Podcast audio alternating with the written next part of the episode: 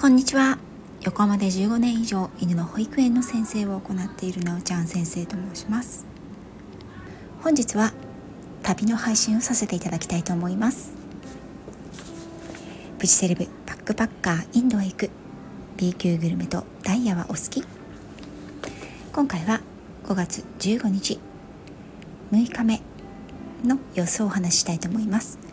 こちらは私と学生時代の友人2人で21日間のバックパック旅行をインドでしていた時の旅の日記を記録として残したものをお話ししています。その前の配信も概要欄に載せていますのでよろしかったら聞いてみてくださいね。それでは本題に入っていきましょう。前回はコルカタから予約チケットが取れていない状態で目的の電車にとりあえず飛び乗ってしまったというところでお話はおしまいになりました。席は予約確保ができていなかったんだけれども幸い優しい人々のおかげで私たちは寝台の一つの寝台をですね譲ってもらって友達と私2人ですね。本当に狭い狭い寝台のところに2人でなんとかひっつき合ってね足と頭を交互にして眠りについたというところにまでお話しました。今回は6日目5月15日。それは突然やってきた。ニュージャルパグリからダージリンまで。最初に申し上げておきますけれどもこの回と次の回ぐらいですかね。はお食事中の方はおすすめしません。どうか覚悟を持って聞いてくださいね。それは突然やってきた。しかしそれまでの旅の工程を見れば来るべき時が来たと言うべきだろう。ものすごい気分の悪さとともに目が覚めた。手首や耳の下がズキズキと痛む。やばい。これは噂に聞くインドの洗礼。そしてついに私の体が「もうギブです」と限界に達した瞬間であった。ひとまずなんとか起き上がってトイレに行き戻ってくるまでが辛い。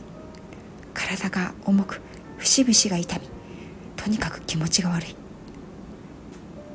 朝4時過ぎ列車は予定通りニュージャルパグリに着いた。やっとこさ荷物を担いでホームに降りる。夜がしらじらと明け新しい一日が始まろうとしていた。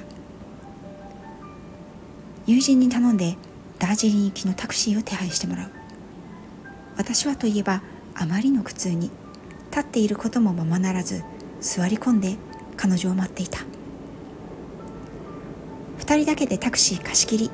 でダージリンに行ってもらえる。車を探していたのに。2人だけだよ。と言ってついていった先は乗り合いジープだったり。やっと2人だけで乗せてくれるというタクシーを見つけたが交渉しても900ルピーだという。こちこれは約2700円。乗り合いタクシーが70から100ルピー。約300円以下。ということを考えると高い。朦朧とした頭でもそれは高い。ふっかけられている。と拒否反応を示してしまう悲しさ。貧乏人根性だな。所詮我らはプチセレブ。それならば後部座席は私たち2人。助手席に誰か1人を乗せて600ルピー約1800円でどうかと交渉するとそれで OK が出た。しばらく車の中で駅から出てくるもう一人を待っていたのだが待てど暮らせどもう一人が来ない。私はすでに時間の感覚を失って意識朦朧夢うつつあら三途の川が見える向こうで呼ぶのはおじいちゃんというような状態であったがどうやら約1時間ぐらいタクシーの中で待っていたらしい。しびれを切らした友人が「もういいよ900で行こう」と言い私は瀕死の体で相づちを打つ。とにかく早くベッドに横になりたかった。かくしてタクシーは出発した。車の中では本当によく寝ていたと思う。けれど時折窓から見える景色は緑にあふれていて美しい。そのうち T エステート茶園という看板もちらほら見えてきた。ダージリンは標高2134メートルに位置する町。車はどんどん登っていく。尾根道をすごいスピードで走っていく。怖い。うつらうつらしながらも景色は夢のように移り変わっていく。窓から見える家々や人々は今まで私が見てきたものと明らかに異なっていた。この地域の人々はチベットやモンゴル系に近い。日本人によく似た顔も見られている。ちょうど子供たちの通学時間らしく色とりどりの制服を着た子供たちをたくさん見かけた。午前8時30分過ぎ車は無事ダージリンに着いた。よく細い山道から崖下に転落しなかったものだ。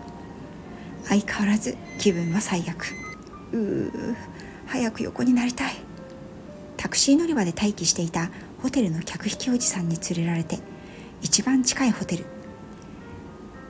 未だに発音できないこの D なんとかというホテルに1泊400ルピー約1200円以上の部屋なら熱いシャワーが浴びられるから。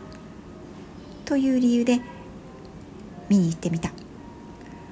私は到底歩く元気がなかったので友人に部屋を見てきてもらうとまあまあ綺麗だよというので一刻も早く休みたかった私たちは早速ここに決めた。チェックインを済ませ部屋に入ったのは9時30分頃だっただろう。そしてゼンマイの切れたおもちゃのように私たちは口も聞かずにベッドに倒れ込んだどれくらい眠っただろうか目を開けた瞬間ひどい悪寒と吐き気頭痛とめまいそして「うっ!」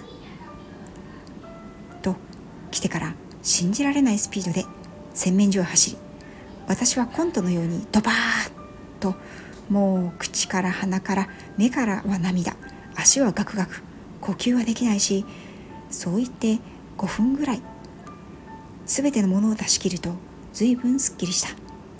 ごめんね。隣の部屋の友人はさぞびっくりしただろう。私もびっくりした。それからは幸いにして一度も嘔吐はなかった。そして私たちは翌日まで死体のように眠り続けたのであった。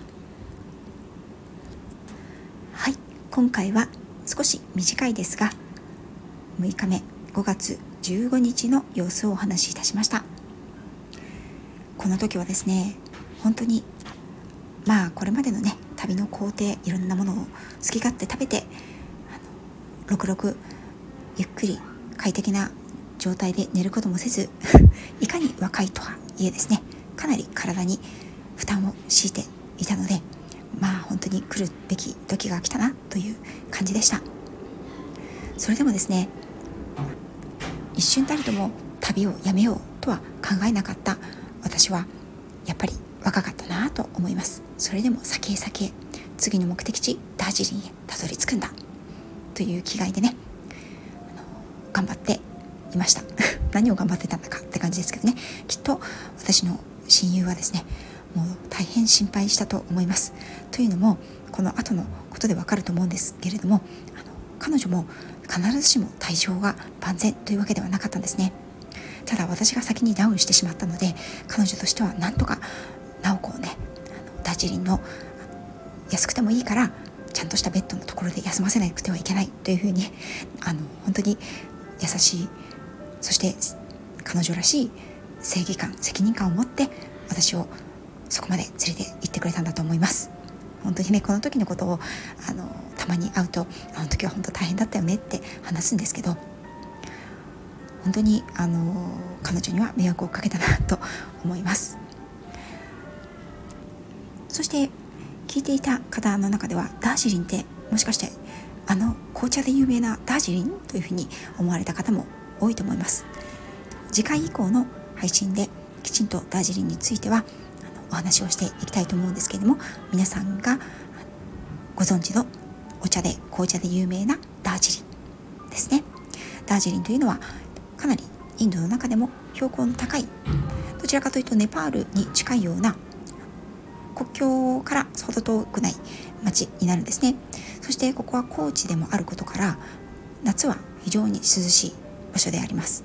まあ非常に涼しいと言っても、うん、コルカタとかねムンバイとかから比べると涼しいよという感じですね。なのでですねお茶の産地で有名でもあるんですけれども外国人観光客そしてインド人観光客そしてインド人の富裕層の別荘地としても有名な場所であります。まあ例えて言えば軽井沢みたいな感じでしょうかね。うん。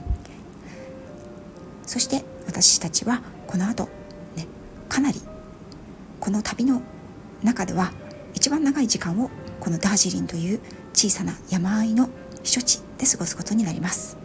その続きはまた次回。少し今回はね短くなりましたがまた次回の配信をお待ちいただければと思います。まああのいくら若くて体力がある時でも自分の体力を過信しすぎてはいけないということですね。はい、はい、それではまた次回の配信でインドへの旅一緒に参りましょう最後まで聞いていただきありがとうございました。